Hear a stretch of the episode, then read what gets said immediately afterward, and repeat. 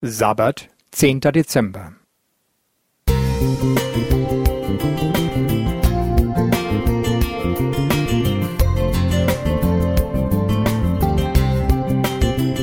Ein kleiner Lichtblick für den Tag.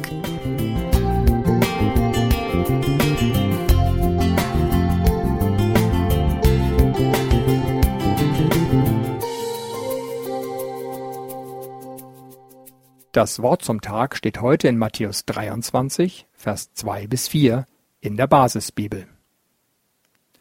Die Schriftgelehrten und Pharisäer sitzen auf dem Lehrstuhl von Mose. Alles, was sie euch sagen, sollt ihr tun und befolgen. Aber verhaltet euch nicht, wie sie sich verhalten, denn sie halten sich selbst nicht an das, was sie lehren. Sie binden schwere Lasten zusammen, die kaum zu tragen sind. Sie legen sie den anderen Menschen auf die Schulter, aber sie selbst wollen keinen Finger krumm machen, um sie zu tragen.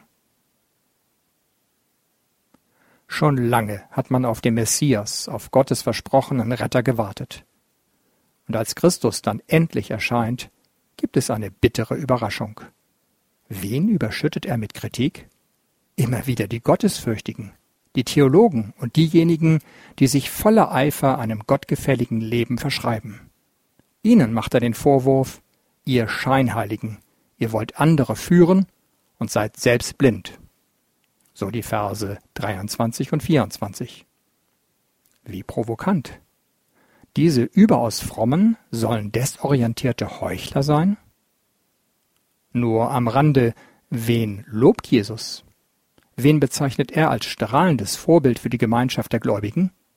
Vor allem Kinder. Was Christus hier beklagt, ist eine fehlende Balance zwischen Reden und Handeln, ein Miteinander schöner Worte und hässlicher Taten. Seine Gesprächspartner ermutigt er nicht zu weniger Theologie oder zu weniger Reflexion, aber die Auseinandersetzung mit Gottes Wort muss sichtbar werden. Es muss einen Sprung geben, der aus dem Reich der Gedanken und Debatten herausführt. Begnadete Theoretiker oder glühende Verkündiger zu sein, reicht nicht. Erst recht nicht, wenn man hohe Ansprüche hat, sie lautstark bewirbt und andere in die Pflicht nimmt. Diese Verse im Matthäusevangelium wurden auch für mich geschrieben. Schon immer habe ich viel Zeit mit religiöser Literatur verbracht und mich oft und gerne darüber ausgetauscht. Daher sollte ich mir einige Fragen stellen. Hat mein Wissen dazu beigetragen, dass ich heute barmherziger bin als früher? Haben meine Ideale irgendjemanden genützt?